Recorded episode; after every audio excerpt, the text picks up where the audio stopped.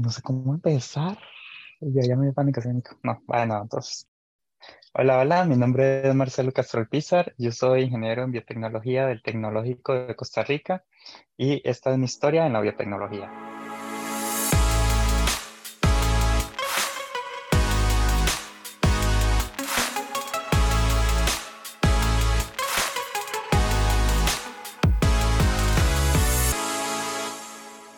Bienvenidos al primer episodio de Fuera del App. Yo soy Rafael Omar y les acompañaré en este refugio de personas e historias de ciencia.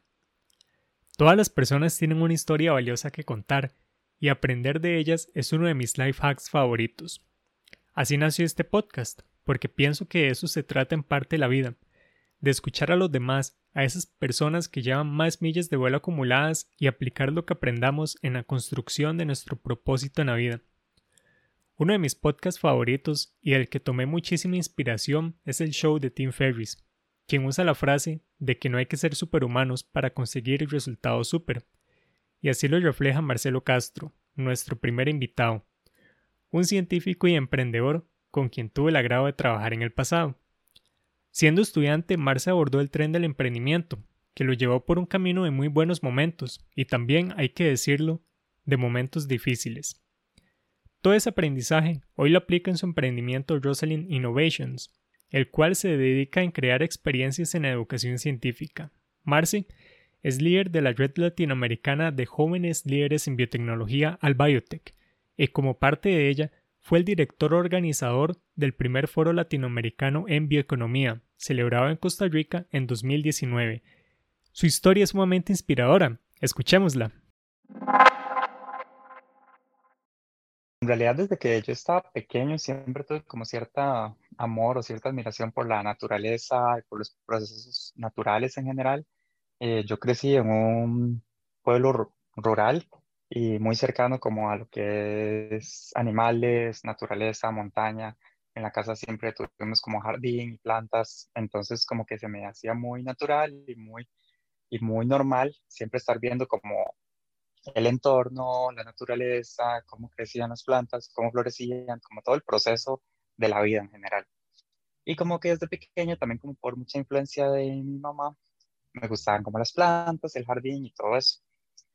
Ya cuando, cuando fui creciendo y empezando a evaluar como que quiero hacer por el, por el futuro, qué quiero hacer por la vida, ya estando en el cole tal vez, me acuerdo que cuando llevé biología en el colegio, en realidad no se me daba muy bien, como que salía bien los exámenes y todo, pero, pero como que no sentía tanto como ese, ese llamado a nivel teórico de lo que era la biología. Y de hecho me gustaba más la física, la química en su momento. Entonces, como que en ese momento, de hecho, en, Costa Rica hacíamos exámenes de bachillerato y uno escogía entre física, química y biología. De hecho, yo había escogido física porque era la que más se me daba y según yo, yo me iba a dedicar a algo más eléctrico, más tecnológico o algún área así. Pero ya en el puro momento de, de tomar decisiones, yo empecé a darme cuenta que a mí me gustaba mucho trabajar con cosas vivas y no necesariamente personas. Entonces ahí yo de una vez descarté como medicina o cualquier carrera de salud principalmente, pero sí quería como trabajar con plantas, con organismos o con algo, pero siempre tenía como esa duda si efectivamente había una oportunidad en el área. Y en eso, de hecho, fue curioso porque el momento en el que yo ya decidí que quería estudiar biotecnología fue cuando fuimos a una feria vocacional que hizo el Tecnológico de Costa Rica acá, que lo hacen para las personas que están eligiendo carreras y hacen como un show y presentaciones con los stands de las carreras y lo que hacen, etcétera, y hasta giras a los laboratorios.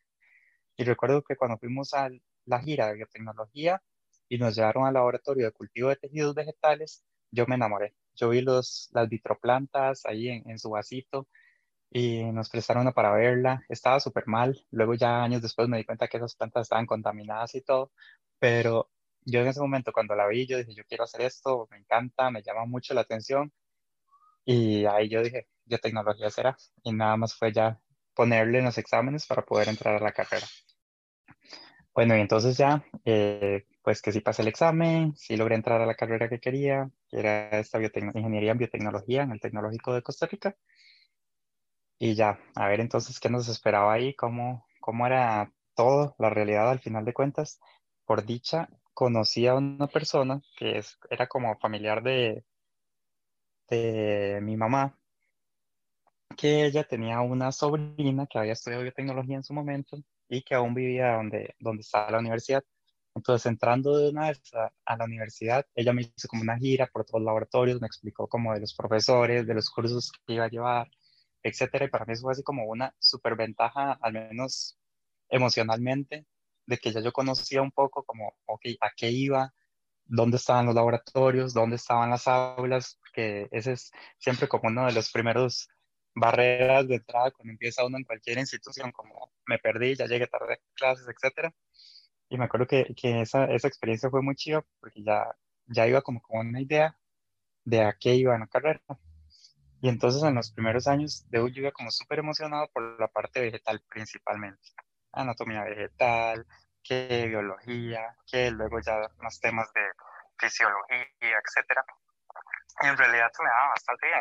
Y a mí me gustaba mucho porque el enfoque en esa carrera era más práctico, principalmente como después del segundo año muchos de los exámenes, muchos de los cursos se veía la teoría normal en, en, el curso, pero los exámenes muchos eran muy prácticos, muy de, muy de que te ponían casos reales o casos de estudio y vos tenías que proponer soluciones y a mí eso es lo que más se me daba en su momento, la teoría no tanto y de hecho en los cursos más teóricos siempre fue como en los que más tenía que estudiar y en los que más me, me costó tal vez un poco, pero sí ya en la práctica y en los laboratorios, que ni para qué. Yo en los laboratorios era demasiado feliz.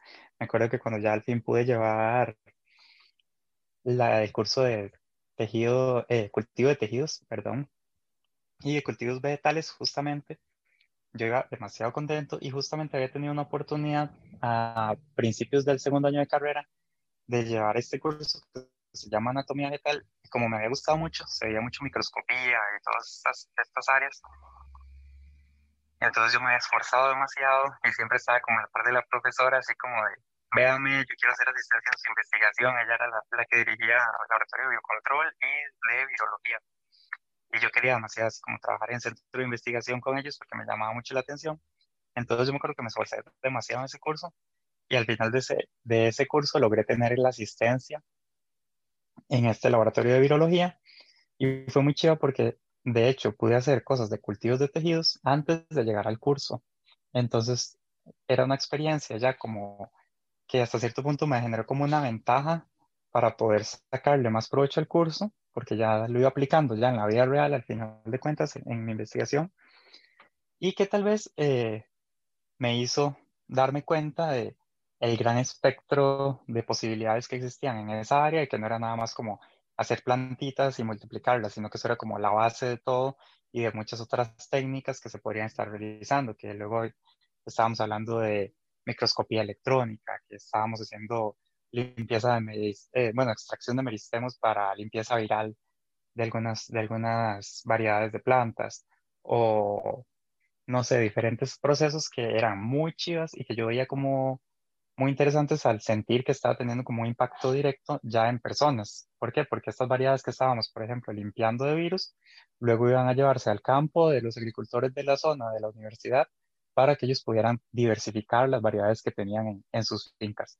Y eso me parecía muy chido porque al final de cuentas generaba un impacto real a las personas, o al menos eso creía yo en, en ese momento. Aprovechando ese cliffhanger buenísimo que nos dejó Marce al final, quisiera aclarar que la palabra chiva acá en Costa Rica equivale a decir que algo es bacán, chévere, chido o el término en inglés cool. Si se me quedó por fuera otro equivalente de la palabra chiva por Latinoamérica, porfa, porfa, porfa, hágamelo llegar, me encantaría conocerlo. Somos una región sumamente rica y nuestras expresiones lingüísticas no son la excepción de ello. Continuemos con Historia de Marce. Tal vez algo interesante acá es que cuando estaba haciendo la asistencia eh, en este laboratorio de virología, este laboratorio es parte del Centro de Investigación en Biotecnología del Tecnológico de Costa Rica. Y cuando yo estaba en, en la asistencia fue cuando se terminó de construir el nuevo edificio del Centro de Investigación, que era un edificio como súper moderno, súper habilitado para hacer un montón de cosas y los laboratorios estaban súper bonitos. Entonces también ahí tuve como otra experiencia para también terminar de enamorarme de todo lo que se podía hacer por el hecho de que me acuerdo que era muy interesante, como era todo un evento nacional, porque la universidad es una universidad pública y el centro era un centro de última tecnología. Entonces recuerdo que tuvimos así un par de semanas que todos los días habían giras con ministros y hasta el presidente y todo el mundo iba. Entonces también era muy chido porque tenían esa posibilidad de sacar lo que estaba haciendo en el laboratorio y exponerlo a personas que tal vez nunca habían escuchado. También habían giras de estudiantes o, o muchos así temas como más de difusión y eso me pareció también muy lindo, que luego ya lo retomé como años después y que ahora les cuento, pero de poder compartir un poco como lo que es esa ciencia y todo eso técnico que estás haciendo en el laboratorio y explicarle a una persona que tal vez nunca lo ha escuchado y ver cómo esa, ese momento en el que se maravillan y se, sorprenden al escuchar que, que, algo se está haciendo y que o que algo se puede hacer y que uno lo está haciendo y que ellos lo están viendo. Es muy, muy chido y es una experiencia también que, que creo que construyó mucho de lo que, de lo que yo luego fui haciendo en, en mi historia con la biotecnología. Otra pequeña interrupción. Cuando presenté a Marce, había dicho que abordó el tren del emprendimiento siendo estudiante, y es que hubo un momento específico donde supo que este mundo era una de sus pasiones. Escuchemos de qué se trata ese momento. Iba yo ya adelantándome en la carrera, ya como por el tercer año, ya íbamos a empezar el cuarto tal vez, y empecé a tener como muchas dudas sobre lo que les decía antes del impacto que estaba generando en la comunidad o en la sociedad con la investigación que estaba haciendo. Lamentablemente, entre más tiempo pasaba en esta investigación, aunque me encantaba y estaba aprendiendo cosas súper interesantes, de hecho ya estaba empezando a utilizar un microscopio electrónico de barrido y me estaban capacitando con el de transmisión, que era como demasiado chido y siempre me gustó como toda esta parte visual. De hecho, a mí me gusta mucho la fotografía, entonces para mí era como todo un arte sentarme en el microscopio electrónico de barrido y empezar a, a trabajar con contrastes y con el, con el flujo de electrones y todo para que la foto quedara con un buen contraste, con una buena luz. Yo lo veía más como, como una pasión artística que como la parte tan técnica que a veces se piensa. Pero tenía como estas dudas de si esto en realidad está generando como un impacto. Porque tal vez yo tenía como esta visión de que, ok, estamos ayudando a los agricultores y todo, pero en esos dos años que había estado prácticamente en el laboratorio, al final de cuentas la investigación es lenta. Entonces, todas las variedades tal vez que yo estaba empezando a, sacar, aún había que llevarlos a un campo de prueba y esos eran años para que estos produjeran y para luego ya poder llevarlos a los agricultores y simplemente me sentía como un toque estancado y sentía que el avance era extremadamente lento.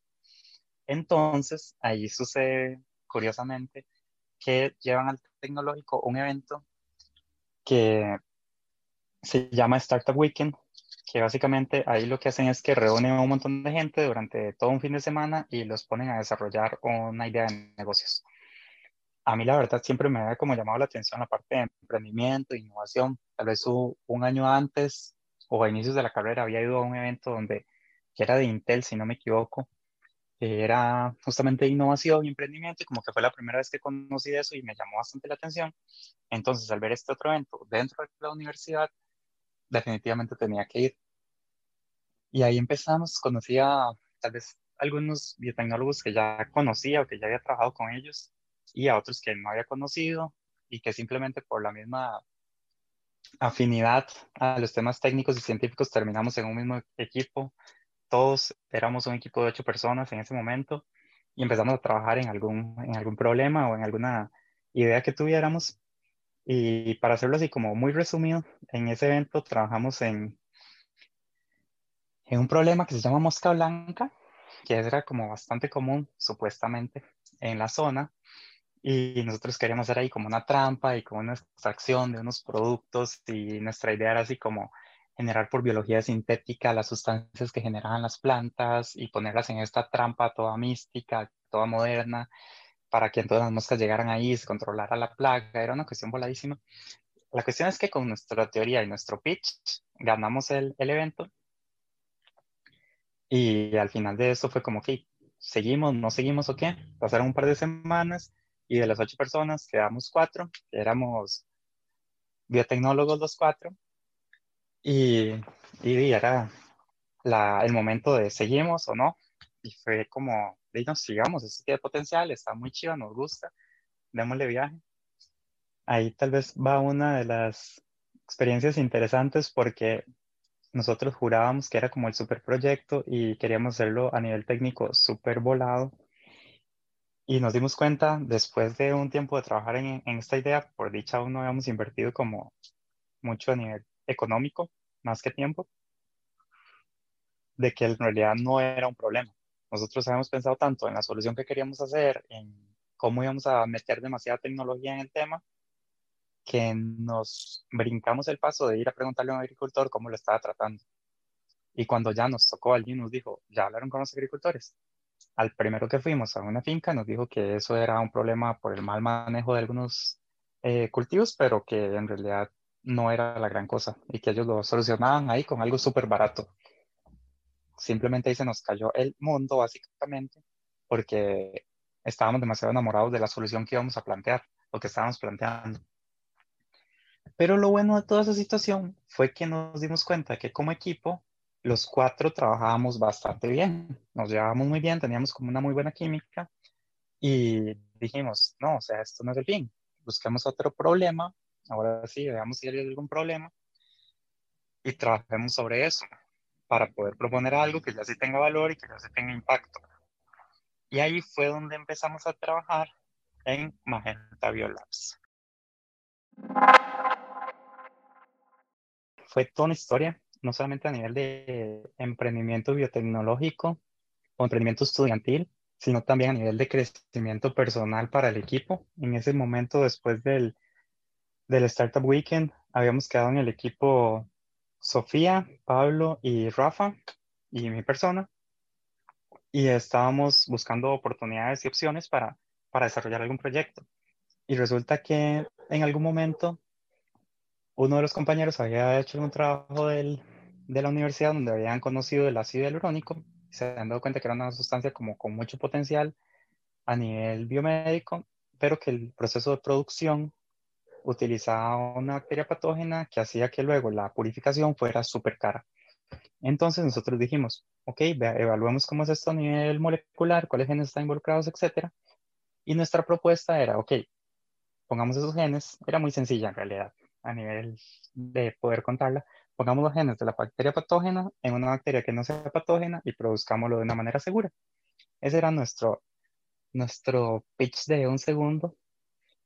Ahí estábamos como eh, agregándole valor a nuestro, nuestra idea con que queríamos utilizar subproductos de la industria agroalimenticia como fuente de carbono para estas bacterias y entonces empezar en un modelo como mucho más de economía circular, de reutilización de algunas sustancias y de algunos nutrientes que se pierden tal vez.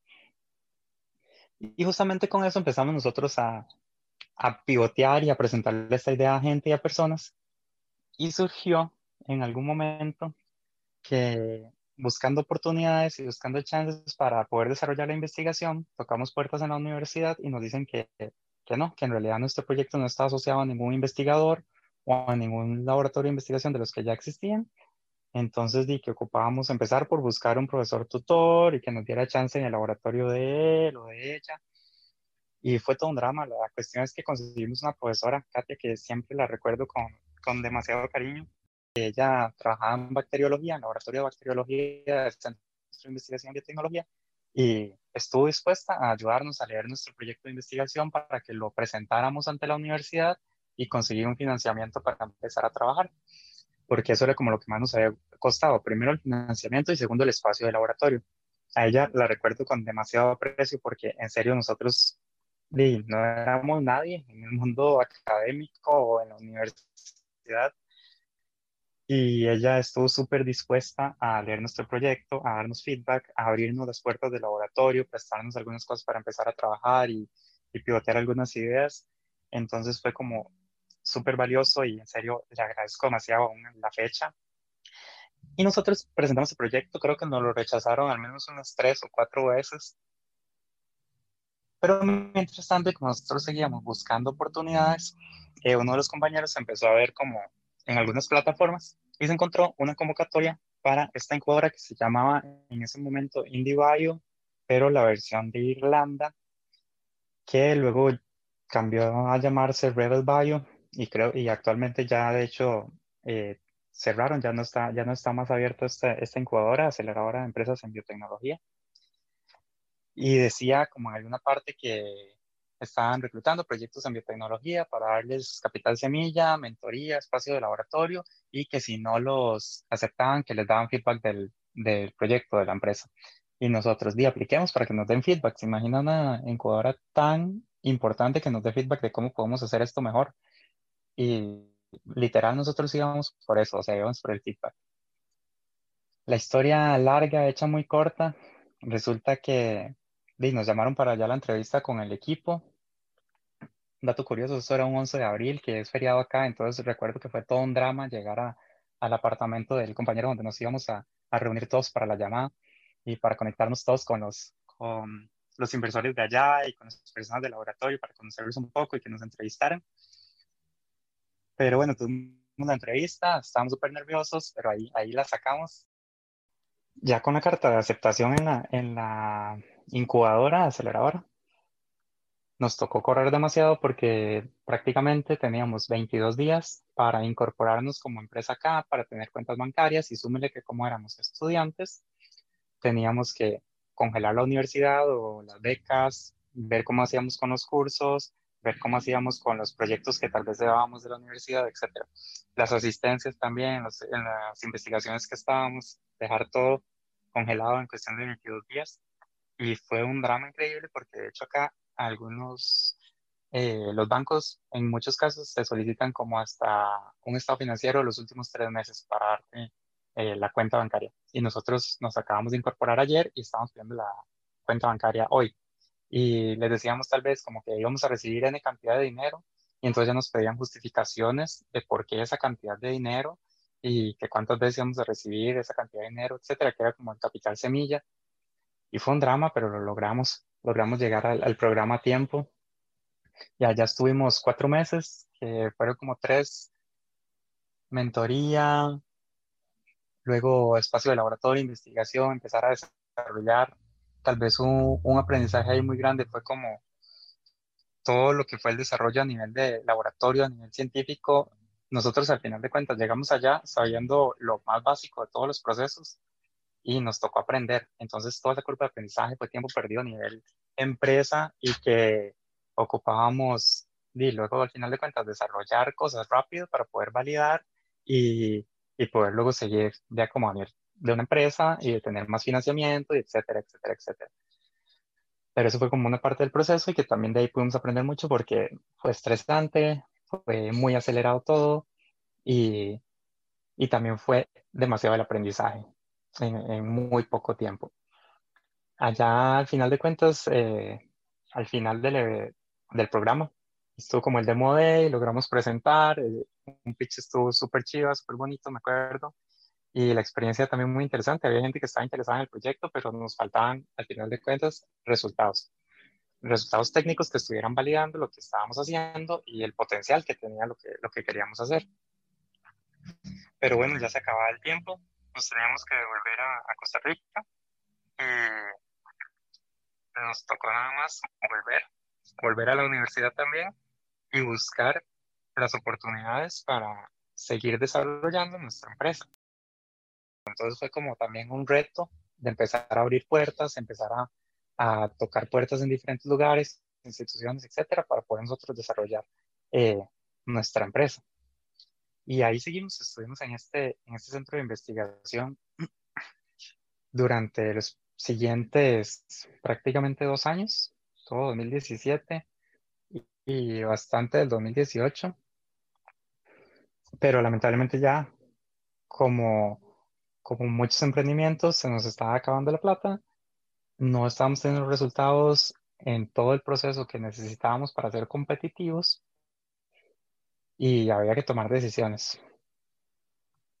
Y en ese momento fue cuando ya estábamos evaluando que, ok, eh, por el estado académico de cada uno de nosotros, por el estado del emprendimiento, por los resultados que teníamos en el momento, lo mejor que podíamos hacer era cerrar.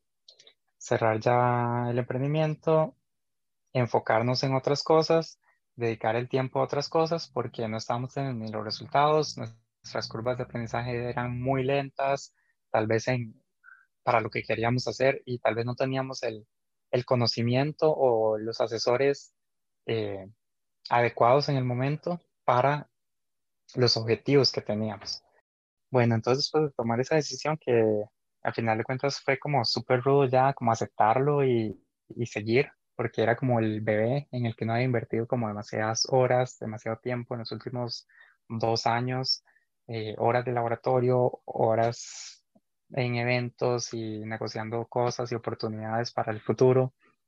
Y ya dejarlo, cerrarlo, fue como complicado. Pero entre los aprendizajes que surgieron, eh, nos dimos cuenta de que depende con quién estuviéramos hablando, a cada rato la pregunta común no era ni siquiera del proyecto específicamente, sino de qué es biotecnología. Y eso es hacer clones y transgénicos y que tal vez tiene esa mala fama. Entonces dimos cuenta que faltaba como esa parte de explicarle a la gente, educar a la sociedad en qué es biotecnología, en cuál es el potencial que se tiene y hacia dónde vamos. Y entonces ahí, de hecho, con una de las compañeras, con Sofía, la compañera de, que estaba en Magenta, y con otros colegas de la carrera que estaban queriendo hacer algo en la línea de investigación, eh, de difusión científica, de, de hacer ciencia social, etcétera, empezamos a trabajar en este otro proyecto que se llamó Rosalind Innovations y que justamente la idea era sacar la ciencia del laboratorio y hacerla cercana a la sociedad, hacerla cercana a los jóvenes, hacerla cercana a la juventud y que se viera como algo que todos tenemos acceso y no como este, no sé, sueño místico, inalcanzable que a veces se, se vende y que tal vez no debería ser así. Y ahí empezamos a trabajar desde el 2017, que fue cuando hicimos el primer taller de hecho, lo hicimos con una fundación que trabaja con, con poblaciones en riesgo social y fue una experiencia súper chido poder eh, hacer experimentos, poder cultivar microorganismos, poder hacer, eh, no sé, un montón de cosas de laboratorio con chicos y chicas que tal vez en la vida pensarían que ellos tendrían una oportunidad en, en ciencia o ni siquiera una oportunidad de estudiar. Y esto fue como parte de nuestra motivación para seguir y empezar a evaluar otras opciones para, para hacer de Rosalind una empresa y, y que fuera sostenible, ojalá en el futuro, en el tiempo. Eso fue en el 2017 eh, y empezamos justamente a eso, a pivotear, a desarrollar talleres, a desarrollar capacitaciones, pero lamentablemente siempre existía aún esa barrera, ni siquiera teníamos como este chance de empezar a explicarle a la gente cómo qué hacer o qué hacíamos nosotros, sino que ya cuando llegábamos a centros educativos, llegaban los profesores y tal vez lo que nos decían era eh, muy chido, pero de aquí ya tenemos profesor de ciencias y, no necesitamos a alguien que venga a explicarnos ciencias. A pesar de que uno explicara como todo el valor que tenía, de hacer experimentos, de, de poder tener como ese acceso al laboratorio que no siempre se tiene en una institución eh, pública o una institución privada, tal vez en algunos casos, siempre que teníamos como esa barrera. Y curiosamente ahí ya doy como un, brinco en la historia a este año, justamente con la pandemia. ¿Por qué? Porque tal vez es lo que, lo que dicen a veces de, del espejismo, que es el éxito, el espejismo que es muchas, muchas cosas porque nosotros llevamos desde el 2017 intentando trabajar con fundaciones, con organizaciones, haciendo talleres, tal vez más pequeños, eh, una que otra entidad privada nos financió tal vez para que viéramos un curso en una institución, pero era al final de cuentas muy poco y muy perdidos, o sea, una vez cada tres meses tal vez teníamos un taller durante esos años.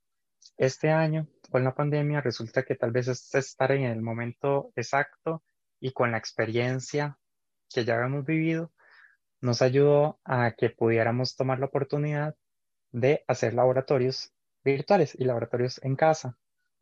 ¿Por qué? Porque nosotros ya teníamos un montón de kits desarrollados que hacíamos para nuestros cursos, ya estábamos trabajando con eh, el microscopio de papel, eh, lo llevamos casi que a todos nuestros talleres y, y empezaron a surgir oportunidades con universidades y con centros educativos que tal vez tenían, tenían a todos sus estudiantes en la casa y no podían ir al laboratorio, no podían llevar un curso y nosotros ya teníamos los kits listos para simplemente envolverlos, enviarlos y que pudieran tener un laboratorio en la casa.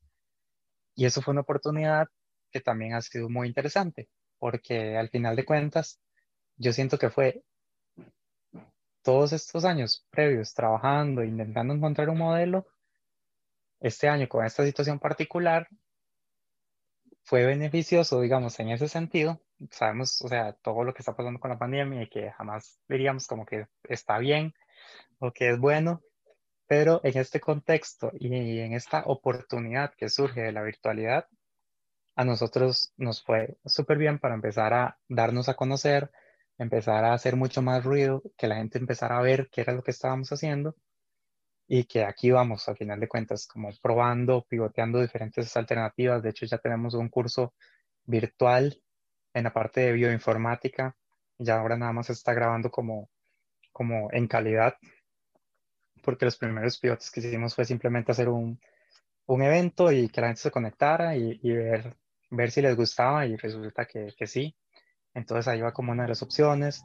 Luego la otra es como los kits científicos, ya nosotros tenemos como nuestra caja y tenemos tal vez algunas herramientas, ya sea en corte láser o impresión 3D para, para hacerlo tal vez relativamente barato y que sea más accesible para, para la gente.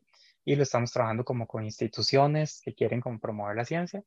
Y la idea y la visión justamente es que esto se pueda hacer algo ya comercializable, eh, accesible para gente de cualquier entorno y que ya no necesitemos como tener este curso sincrónico o esta entidad que reúne a todos los estudiantes y a quienes trabajamos los talleres, sino que ya sea un producto que vos puedas comprar y acceder a, a las clases en el momento que quieras y el día que quieras, etc.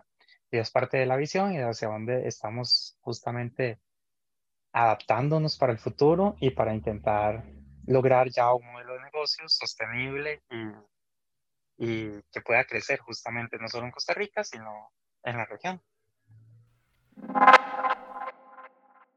Marce, de veras que muchísimas gracias por la apertura que tuviste de contar tu historia. Pienso que de cierta manera se sale del molde común hablando del camino que una persona que estudia una carrera científica puede tomar y demostrarse eso mismo con el emprendimiento. Quisiera incluir una pequeña sección de preguntas y la primera de ellas va relacionada con los libros.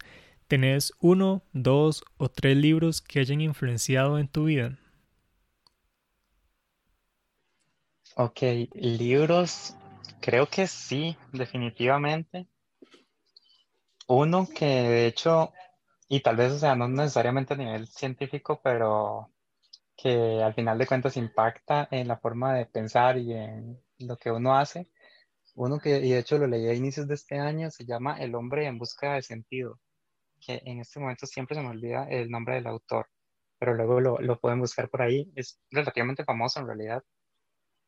Y cuando lo leí fue como demasiado el, no sé, el cable a tierra para aterrizar muchas cosas y, y también entender como el contexto y que existen personas con situaciones y con contextos también muy diferentes y que también está muy en uno la forma en que vive decide qué hacer y en qué invierte su tiempo, en qué invierte su futuro y en qué invierte también sus preocupaciones. Entonces el libro me encantó. Luego otro que simplemente me cambió también un montón la, perspectiva fue El mundo y sus demonios de Carl Sagan, que es mucho en la línea también de difusión científica más bien, pero la forma en que también él presenta sus preguntas y sus dudas y y sus argumentos creo que es súper buena, súper valiosa. Y me parece que tal vez no libro, pero un autor que me encanta es Asimov, más por una cosa de creatividad. Ver qué gente años atrás pensaba de unas maneras tan disruptivas y, y tan visionarias al final de cuentas, es como súper inspirador y me ayuda como también como a tener como ese, ese chip creativo de pensar más allá, de ver las cosas diferentes y, y salirse un poco como del, del día a día. No le he leído. Eh, sé que el autor es Víctor Frankl, del libro El hombre en busca del sentido. Eh, sé que mucha gente lo recomienda y me imagino que por algo será. Entonces de fijo lo añado a mi lista de libros por leer. Por otro lado, Asimov es también uno de mis autores favoritos. Él tiene una historia súper genial y como vos decís, su imaginación y visión del futuro además de, cómo el plasma, la interacción social humana, los conflictos y dilemas que surgen y en general su modo em, de relatar cómo la sociedad funciona es simplemente genial. La saga de Fundación y algunos relatos cortos como La última pregunta eh, relacionada al tema de entropía valen toda la pena del mundo leerlos. Marce, si, si volvés a ver en retrospectiva durante los últimos cinco años tal vez, ¿Qué nueva creencia, comportamiento o hábito consideras que has mejorado? Uy, qué ruda esa. Creo que una es la lectura, definitivamente. Creo que eso es un hábito que he mejorado un montón y que justamente me ayuda a mejorar otros hábitos y otras formas, empezando por la forma de pensar. Tal vez ese, eso sería como un segundo. Eh, creo que en estos cinco años he cambiado un montón como esa forma de pensar de que tal vez le incentivan a uno mucho y es súper popular en Costa Rica, del pobrecito, de disculpa de los demás, etcétera, hacia pensar aún más como proactivamente de cómo puedo cambiar yo las cosas, cómo puedo yo trabajar en algo y hacerlo realidad. Creo que serían como las dos principales que siento que fijo tienen un impacto como en todo lo que termina siendo uno al final de cuentas. Eso aplica bastante en emprendimiento y ciencia, más por estos rumbos en Latinoamérica. Eso sí, vieras que, que, a mí me alegra sumamente ver personas como vos y muchísimas más en la región trabajando desde sus propias trincheras bajo, bajo ese lema de, de cambiar el status quo, el orden establecido de las cosas. Y bueno, justamente con el tema de Magenta Biolabs, ya que ambos lo vivimos y compartimos esa experiencia. Sé que lo mencionaste o abordaste el tema en tu historia, pero quería preguntarte cuáles consideras que fueron los principales errores que cometimos. Muchos, pero los principales definitivamente son entrar en un proceso cuando no estás listo. ¿Cómo explico eso?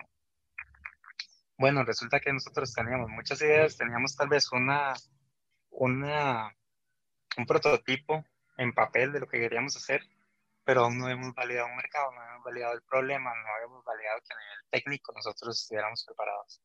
Entonces, al final de cuentas, eso es como quemar un cartucho antes de tiempo y que luego tienes como esta curva de aprendizaje súper lenta y, y, que vas perdiendo como otras oportunidades del, del momento en el que deberías estar.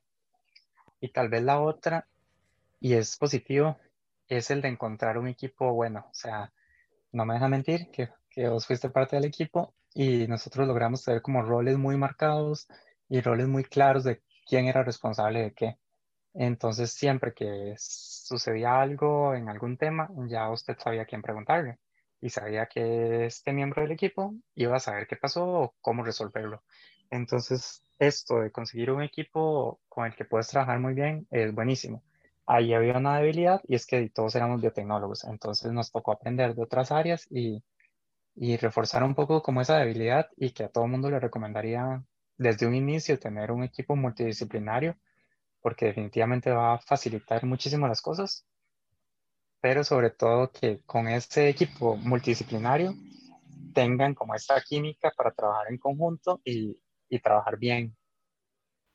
Sí, yo coincido totalmente con el equipo. Em, pienso que, el complemento en compromiso, roles, tareas y obviamente la personalidad de entre nosotros fue muy bueno.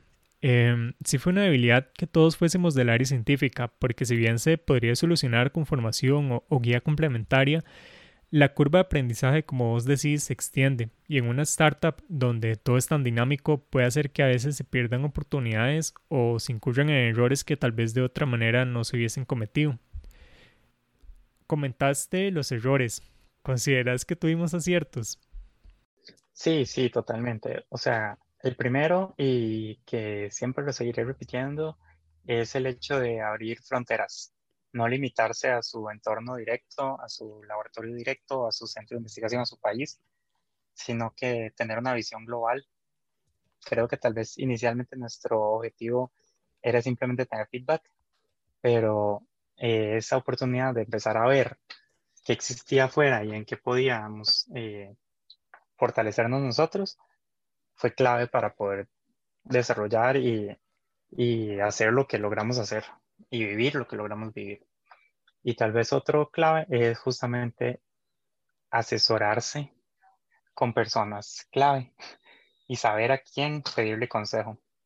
Porque cuando nosotros logramos tener como recuerdo a nivel técnico en el laboratorio, estaba una, una chica de Barcelona Nuria Conde. Ella, de hecho, era experta en biología molecular y en biología sintética y recuerdo que tal vez en un inicio nosotros no sabíamos hacer algo, ella llegaba, nos explicaba en un momento y ya, súper bien, listo. Y ella nos apoyaba un montón y estaba como cuando ocupábamos nosotros algún consejo, algún feedback en el técnico, ella siempre como que estaba apoyándonos. Entonces tener ese tipo de personas que te están apoyando y que comparten un poco tu visión, creo que es súper importante y que fue un acierto que, que en algunos casos nosotros logramos eh, tener. Una frase que a mí me quedó, que de hecho me dijeron mientras estaba en Magenta, decía en palabras más, palabras menos, algo así. Si vos querés aprender a jugar béisbol, no le pidas a un jugador de golf que te enseñe. Ambos serán deportistas, ambos juegan con una bola, pero el juego es totalmente distinto. ¿Te arrepentís de alguna manera de la experiencia vivida como agenta? Nunca, jamás. Creo que eso es algo que si me vuelven a poner en el 2015, cuando estábamos empezando todo esto, lo volvería a hacer. Ya con el conocimiento que tengo para volver a aprender y aprender otras cosas y volver a meter las patas de alguna manera y aprender de nuevo más.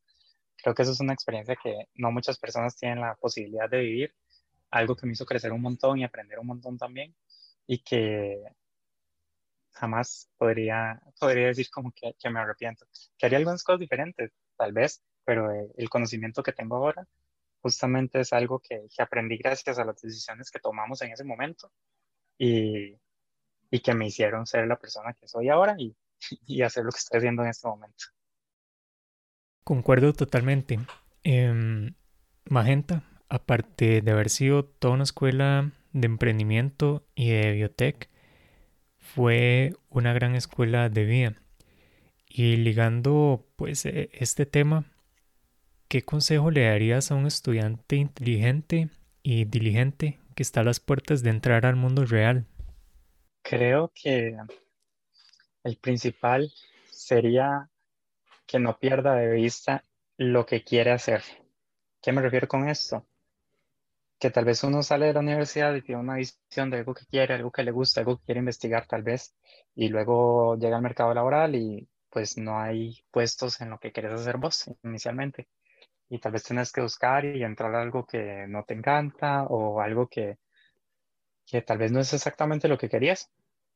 Pues en cualquiera que sea esa experiencia, vas a aprender, sacarle provecho a la experiencia tener como esa mentalidad de aprender de todo en lo que estoy, creo que es súper valioso. Y mientras que está en esta situación, este momento no óptimo, seguir buscando las posibilidades y las oportunidades que querés y donde querés estar.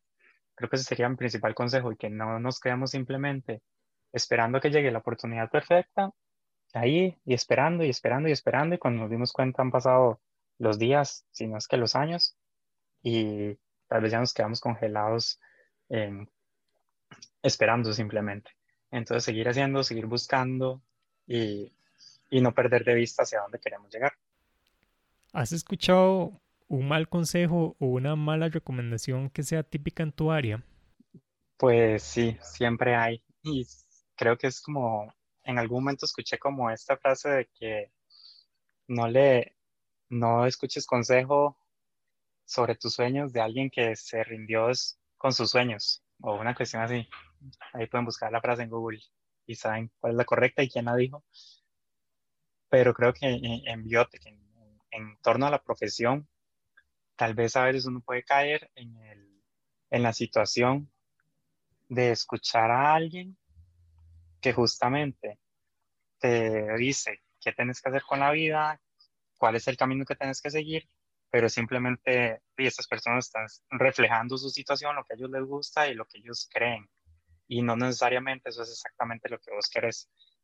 Entonces, he escuchado mil y un consejos de, Dino, dedíquese a esto que es lo seguro, o vea, cerca de su casa hay X y Y empresas, vaya y entre ahí porque le queda cerca. Pues, y pues, sí, tal vez no, no me gusta. Entonces, como les decía antes, si es una entrada inicial para empezar a generar alguna experiencia, aprender de una experiencia diferente, pues todo bien, pero no porque me esté dando el consejo eh, alguien necesariamente es lo correcto para mí, para mi plan de vida y para lo que yo quiero llegar a ser en el futuro. Entonces, creo que en todas las áreas, al final de cuentas, va a haber un, una mala recomendación o, algo así. Marce, sé que esta pregunta em, es muy amplia e incluso puede ser difícil de responder porque siempre va a variar y no siempre va a aplicar como, como el mismo caso para, para todo. Pero bueno, basado en tu experiencia con Magenta, con Rosalind e incluso otras iniciativas, em, ¿qué fue lo más difícil al iniciar a emprender? Creo que hay muchas cosas muy difíciles siempre al inicio de cualquier proyecto y no solo de un emprendimiento. Pero un emprendimiento y biotech, creo que lo más difícil es, no sé, definir hasta dónde quieres llegar o qué quieres hacer.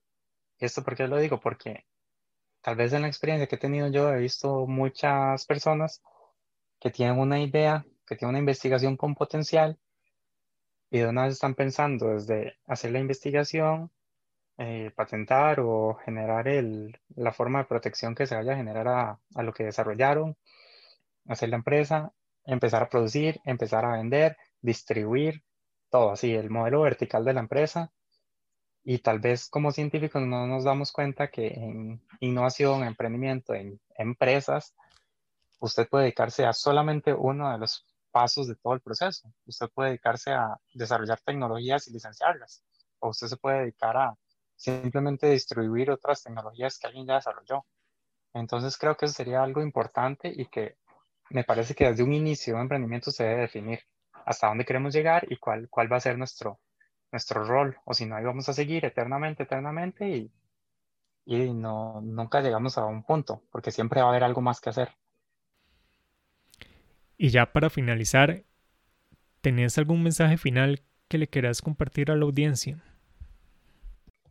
Sí, en realidad algo que es mensaje para las personas y mensaje para mí mismo es como que este, cuando uno está metido en este tipo de proyectos, en proyectos de innovación, en emprendimientos, etcétera, siempre hay mucha presión porque estás haciendo algo que nadie ha hecho antes usualmente eh, muchas veces no sabes qué hacer, no sabemos cuál es el, el siguiente paso.